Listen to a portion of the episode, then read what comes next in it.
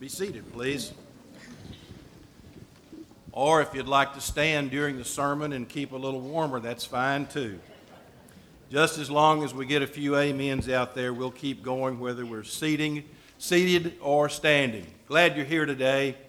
Uh, like I said last Sunday, if you weren't here, if you are cold, if you'll move down front, there's a lot of warm air blowing down here, if not considerable amount of hot air. Well, this is the first Sunday of 2018.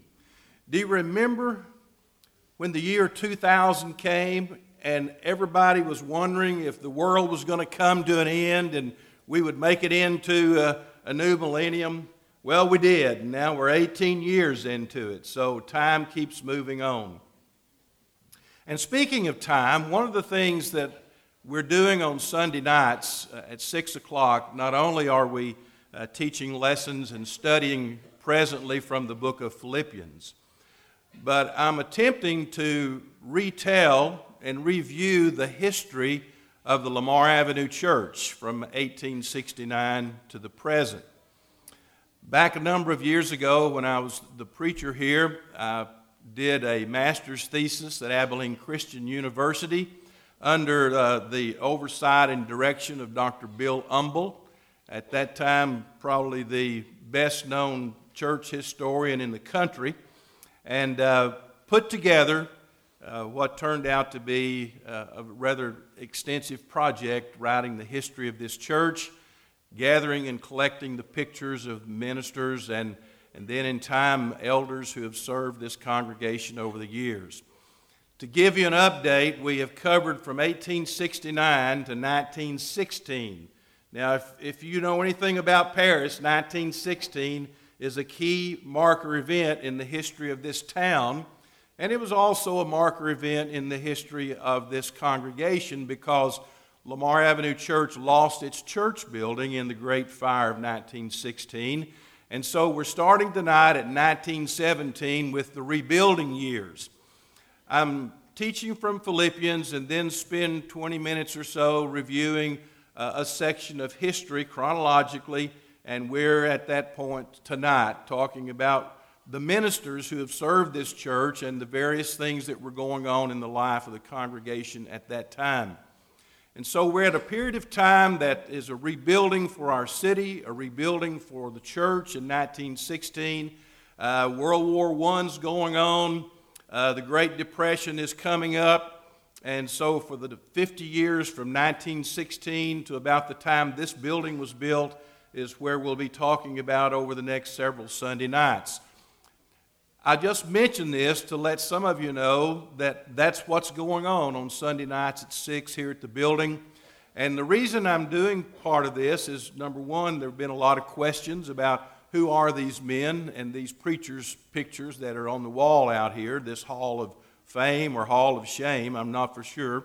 But anyway, these have been the men who have served this congregation. And since we're in a preacher search right now, I thought it would be kind of interesting, at least for some of us, hopefully for all of us, to see how the preacher has impacted the life of this church over these past hundred and something years. As a matter of fact, next year it will be 150 years, the age of this congregation. The man who fills this pulpit next will also bring with him his qualities, personal qualities, his uh, uh, characteristics, his interest in the Word, his own personality will impact the personality of this church. Not only his personality, but his theology, the way he looks at Scripture, the way he interprets Scripture, the way he teaches Scripture to us, the way we learn from him how to study the Bible ourselves. And so, what makes us who we are right now, to a great extent, is represented in the pictures of the men and the lives of the men who have served this church over the past 149 years. So, if that interests you, you might want to be a part of that time on Sunday nights at 6 o'clock. But let's talk about the Word of God this morning. Let's let God say something to us. Is there anything, is there a word from the Lord today? That's a question I think every preacher needs to ask as he prepares himself to stand in the pulpit on Sunday And it's the question the church should have on their heart and mind when they walk in the door of the church building on Sunday morning. Is there any word from the Lord?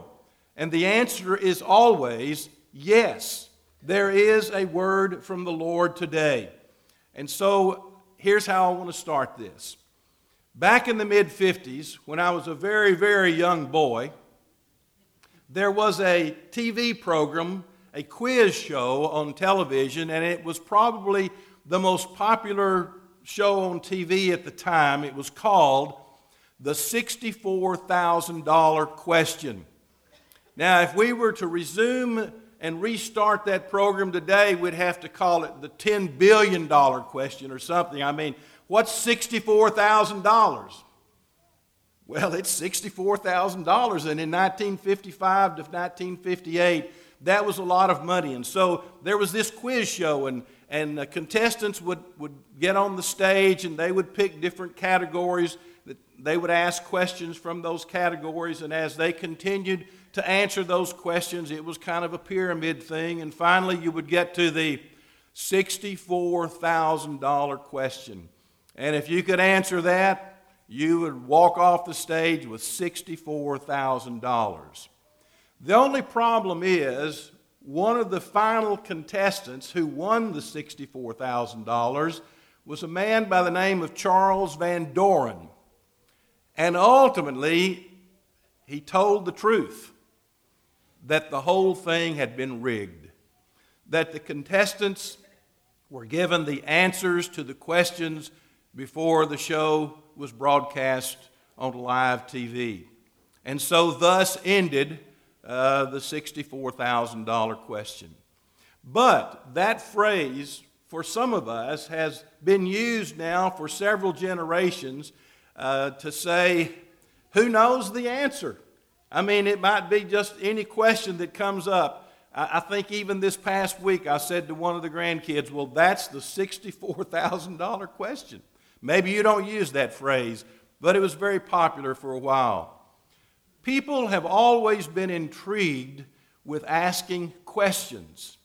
You ask questions for various reasons to get answers, to get information, to gain knowledge, to test someone's ability, or to find out just how educated or how ignorant they really are.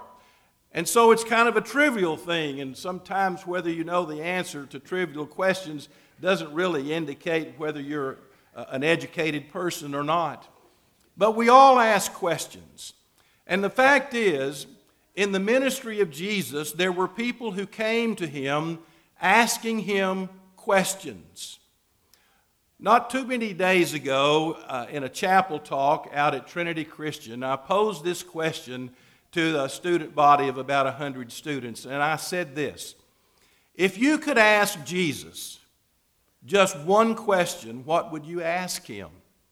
Well, I mean, hands went up. And especially among the little kids, hands went up. And so I started acknowledging these, these boys and girls. What would you ask Jesus? Well, the first little boy said, I would ask Jesus, Is my name written in the Lamb's book of life? I thought that was an outstanding question. I mean, after all, we all want to know if we're going to go to heaven, if we're going to spend eternity with God. And this little boy wanted to know right now if I could ask Jesus, is my name written in the Lamb's book of life? Another little kid raised his hand. He said, I want to know, is my name in the Bible? And I said, What's your name? Well, his name was, I think, one of the prophets. And I said, You're lucky. Your name's in the Bible.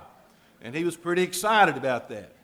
And then another little boy asked me if his name was in the Bible. And I said, What's your name? And it was something like uh, Jose, or I don't remember exactly what it was. And I said, Well, I'm sad to tell you, but your name is not in the Bible. But that doesn't mean you're a bad little boy. It's okay. You know, everybody's name is not found in the Bible.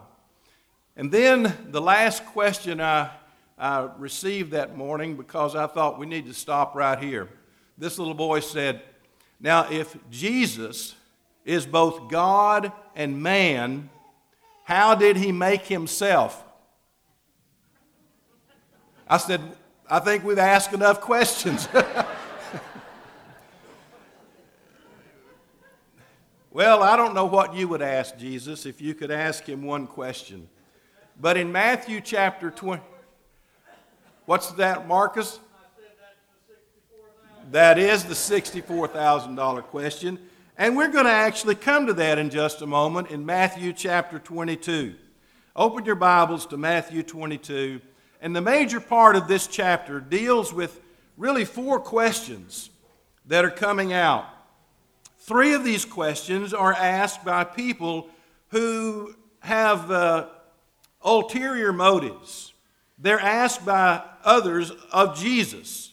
And then when we get to the end of this chapter, we're going to see that Jesus turns the table and he asks a question of those who would want to know what he thinks about everything. And so here's the way it goes the Pharisees, the Sadducees, the Herodians, we, we know of these people. We've heard these names. Now, they're not common groups of people we talk about in our world today, but in Bible times and in the days of Jesus, these were some of the major sects or groups of the Jews. And they uh, had pretty well grouped themselves on the basis of their convictions and their faith and what they believed about this or that. Now, the Pharisees, they really considered themselves to be the strictest of the Jews. They were the orthodox ones. They were the ones who were always concerned about the correct answer, the biblical answer. What would God have me to do? And what does God have to say about this? And so now Jesus comes along and he's drawing great multitudes of people after him. He's teaching some wonderful truths about the kingdom of God. But some of his critics are, are really concerned about which direction this is going, and they have decided to plot against the Lord. So in Matthew 22, I'm going to be reading some sections here to give us backgrounds on the questions they ask and the answers that Jesus gives. Verse 15. So then the Pharisees went and counseled together how they might trap him in what he said. And they sent their disciples to him along with the Herodians, saying, Teacher, we know that you are truthful and teach the way of God in truth and defer to no one, for you are not partial to any. And so they start out complimenting Jesus. They call him teacher or rabbi. They recognize that he has special knowledge and wisdom. They also understand that he's trying to teach the truth of God that he is not partial. So he, they say then, Tell us therefore, what do you think? Jesus, we want to know what you think about this. Is it lawful to give a poll tax to Caesar or not? Should we pay our taxes to the government? Jesus perceived, now here's something interesting about our Lord. He has the ability to know us intimately. And he knew these people and he knew their intention. He perceived their malice or their wickedness and he said, Why are you testing me, you hypocrites? And then he turns and he says, Show me the coin used for the poll tax. And they brought him a denarius, which was equal to about a day's wage. And he said to them, Whose likeness and inscription is this? And they said to him, Caesar's. Then he said to them, Then render to Caesar the things that are Caesar's, and to God the things that are God's. And hearing this, they marveled, and leaving him, they went away. Well, Jesus gave them a straightforward answer. There wasn't any way they could argue with this. They were trying to find out would Jesus pledge his allegiance to government or to God? And Christ said, Listen, just don't put government before God but you pay tribute to whom tribute is due, to Caesar or to God. And they were marveling about this answer. It stumped them, so to speak. Well, that same day, the questions continue, now from a different group. On that day, some Sadducees who say there is no resurrection. Now, that's key to understanding the question they're going to ask.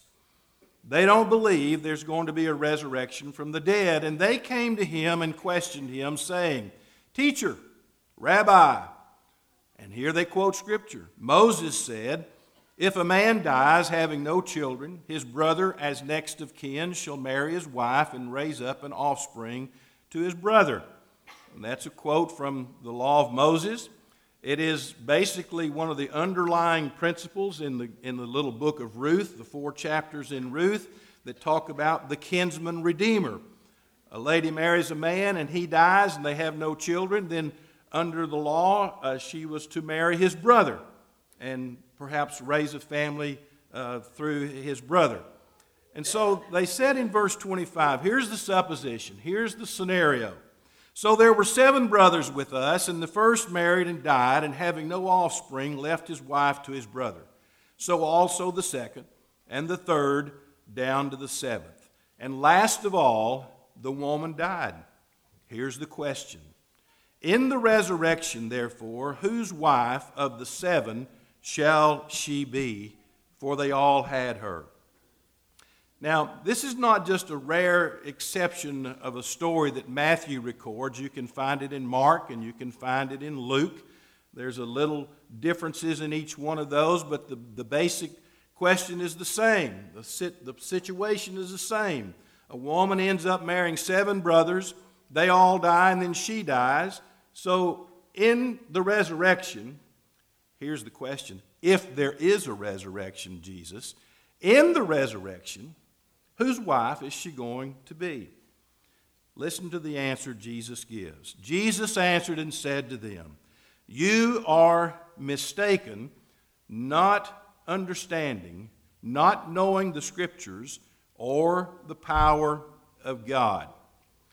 Well, now, why would Jesus tell these people you don't understand what you're asking? This is a silly question. It's out of context of the Bible. If you knew the Scriptures, and you knew the power of God, you wouldn't ask this silly question about the resurrection.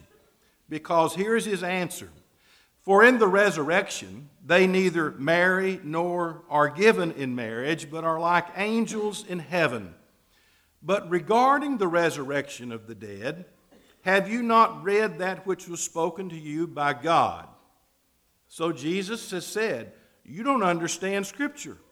If you understood Scripture, then you would remember what God said through Moses. And here Jesus gives a quote uh, from Exodus chapter 3, where Moses, in his prayer to God, calls God by these terms I am the God of Abraham, and the God of Isaac, and the God of Jacob. He is not the God of the dead, but of the living. And when the multitudes heard this, they were astonished at his teaching. And so, if these people had known Scripture, they would have known that when Moses referred to God, he was the God of Abraham, Isaac, and Jacob. Even though these people had died, they were going to live again. God is not the God of the dead, He's the God of the living. And Jesus says, This is what Moses said in reference to the resurrection of the dead. You Sadducees, who believe the Old Testament to be the will of God, you should have known better than ask a question like that. Trick question number three. Verse 34 When the Pharisees heard that he had put the Sadducees to silence, they gathered themselves together. I think that means they formed a committee. and as a committee, they got together and they said, We've got to do something about this.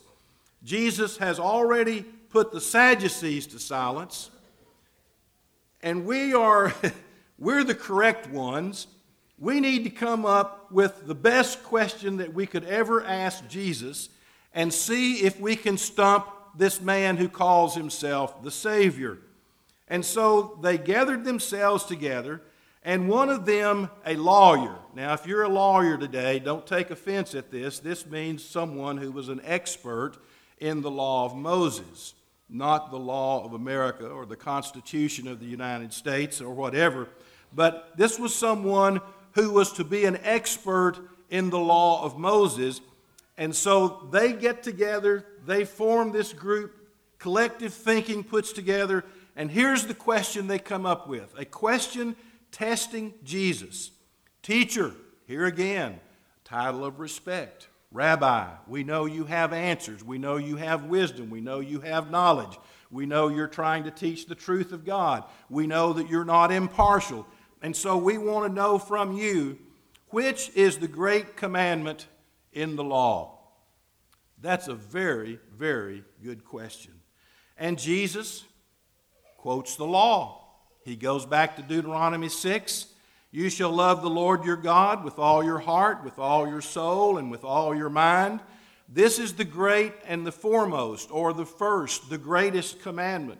And the second is like it you shall love your neighbor as yourself. On these two commandments depend the whole law and the prophets. Well, they had asked a very, very good question. It perhaps is one of the great questions of all time. What does God expect of us? What's the most important thing that God has asked of us? And now in the Old Testament, and now confirmed in the New Testament, the two greatest commandments have to do with the direction of our love love toward God, love for God and of God, and love for our fellow man. That was a good question, and Jesus gave a good answer. I really believe what Jesus is saying here when he says it's on these two commandments that we hang the law and the prophets. These are the very two principles that pull all of the Old Testament together. These are the very two principles upon which the foundation of Christianity rests. I think if I were to paraphrase the Lord here, I would say this Get these two right, and everything else will fall in place. If you have problems loving God and loving your neighbor as yourself, trust me, you're going to have problems with everything else that you find in Scripture. But if you get that right, if you can love God, the Lord your God, with all of your heart, soul, mind, and strength, and love your neighbor as yourself, you see, it starts out with self love. If we can't get along with our neighbor, it might be because we're not getting along with ourselves. If we don't know how to love other people, it may be that we haven't come even to love ourselves. And that's not selfishness. But that, that is having a proper estimate and understanding of who we are as a person made in the image of God and from God have received a never dying soul. But you know, as interesting as these, as these questions were then, and they are today, they're not the $64,000 question. Because Jesus is about to ask a question himself. And I think this is the big one. And so look at verse 41. When the Pharisees were gathered together, Jesus asked them a question, saying, What do you think about the Christ? Whose son is he? Well, they had an answer, and they said to him, He is the son of David. You see, these Jews believed or at least considered that Jesus was a descendant of the royal lineage of the house of David. But they just believed he was another man. Christ is saying, What do you think of the Messiah? Whose son is he? Well, he's the son of David. Jesus now quotes a little scripture to them in Psalm 110 and verse 1. He says, well, he said to them, Then how does David, in the Spirit or by inspiration, call him Lord, saying, The Lord said to my Lord, Sit at my right hand until I put thine enemies beneath thy feet. If David then calls him Lord, how is he his son? You know the problem? The problem is these people are giving answers, but they're not based on Scripture. Jesus says, You've made a mistake asking some of these questions because you don't know the Scripture and you don't understand the power of God. And you say that Jesus is the son of David. Well, David said, He's not just my son, He's not just the son of man, he is the Son of God, And David, inspired of the Spirit when he wrote the psalm, said he was Lord. Jesus was Lord. It's a sobering question. It's a question that comes to us today from Jesus himself. Now, you know, if you want to play Stump the Savior with a lot of these what ifs and suppose what and all of that, and come up with all these scenarios to see uh, if you can ask Jesus a question to which he has no answer, uh, Godspeed to you, but I'll tell you, you're blowing in the wind and it's wasted breath. I want to make a few practical observations at this point, and it has to do with what I've just said. We need to stop playing games with Jesus. I know a lot of people that do that. I have talked to people and studied with folks. They say, I, have, I still have a lot of questions. I have a lot of questions. Don't we all? And what if all of your questions could be answered? What if you could sit down with Jesus and just start firing every question you could possibly think that you feel like, I need to know the answer to this before I'm going to commit my life to be a follower of Jesus? It might be an interesting experience, but I'll tell you this. You'd probably be sitting down with the Lord for a long, long, long time. And I'm thinking that Jesus might be thinking this What difference do any of the answers to your trivial questions have to do with the eternal destination of your soul? Oh, well, preacher, when I get all my questions settled, you know, I'm still trying to read the Bible and there are just some interesting things there. Matter of fact, there's some weird things I've found in the Bible, and I don't understand that. When I get all those answered, I'm going to commit my life to Jesus. Well, if you look at the end of this chapter in verse 46, it says, And no one was able to answer him a word, nor did anyone dare from that day on to ask him another question. Jesus silenced the Sadducees, and the Pharisees decided, well, shut my mouth. I don't have any more questions I'm going to ask him either because I believe Jesus knows what he's talking about. But I also know that I need to make a decision about Jesus. Who is the Christ? And whose son is he? We need to stop playing games with Jesus and to help us with that, we need not make the mistake that some of these people made in Jesus' day. We need to start knowing the Scriptures. And we need to start appreciating the power of God. That's the answer Jesus gave to these people. You don't understand the Scriptures, and you don't know the power of God. Well, how do you understand Scripture? How do you get to know Scripture? It starts with reading. It starts with understanding. It starts with meditation. It starts with discipline. It starts with study. Trying to find answers that God has given us in His book about what He expects of us and how we are to live for Him. But let me tell you a mistake that modern day students of Scripture make. We can isolate ourselves in certain verses and certain thoughts and certain themes and we can miss the point of the entire Bible. And here's what I mean Jesus, to these same people, said this in John chapter 5. He said, You search the scriptures because in them you think you have eternal life. But you will not come to me that you might have life. I call it bibliolatry, worshiping the Bible being able to quote so many scriptures and yet not understand the context or know what any of it means. Well, I just know the Bible says this. The Bible said, What you do, do quickly. Well, what are you going to do? You know, you can take any verse out of its context. We need to know the scriptures, we need to know the whole big picture of the Bible. And some people say, well, it's like the man said, you know, I, I just don't understand the Bible, and the reason I don't understand it, it's kind of like putting together a large puzzle of a thousand pieces. And he said, if you don't know what the picture is, that's generally on the front of the box. He said, I've got a puzzle here, but I don't have the picture. I don't know what I'm trying to put together, and here's a little piece of it. I have no idea where it fits.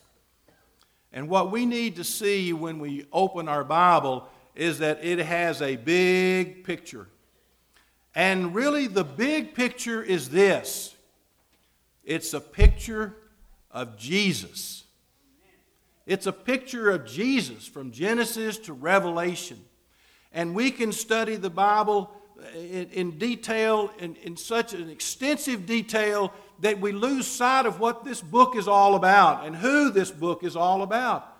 You Jews, you search the scriptures because you think, the more I can know about the Bible, then I'm going to find eternal life through this knowledge. God didn't give us the Bible to increase our knowledge. He gave us the Bible to help us to know how to live on this earth and how to get to heaven in eternity. That's it. We need to come to know Scripture. And as we know Scripture, we will find out that the main character, the star of the story, is Jesus Christ. And if we can memorize verses, book, chapter, and verse, but we miss Jesus, we've missed the whole purpose of the Bible. It's time for us to start doing what Jesus said. How do you know what Jesus said? Well, I'm partial, I guess, to a red letter edition. And I've got my Bible open to chapter 23 of Matthew now. And uh, other than the first line, Jesus spoke to the multitudes and said to his disciples, saying, The rest of that chapter is printed in red. They're the words of Jesus. If you want to know how you can do what Jesus said, I suggest you get a red letter Bible edition and do everything that's written in red. And that's pretty simple because that's what Jesus said. And we need to start doing what Jesus said. And like the people of Jesus' day, when we are posed with this question that comes from our Lord, what do you think about the Christ and whose son is he? It's time that some of us, all of us, make up our mind about Jesus. Those of us who have committed our life to him, we need to renew that commitment from time to time and not just get into uh, kind of a lull and, and decide, well, Jesus is a good teacher and these are things I need to be doing and I know he meant well, and lose sight of his sacrificial death on the cross. We've got to take up our cross daily and follow him. Have you made up your mind about Jesus? Do you know who the Christ is? That he is the Messiah that was promised of the prophets in the Old Testament? Those, full, those promises fulfilled in the New Testament. And Jesus himself comes teaching the kingdom of God and informing people about how they can be a part of that kingdom here on earth and in heaven throughout eternity? If you can answer that question, you'll not get $64,000. You'll get eternal life. What do you think about the Christ as we stand and sing?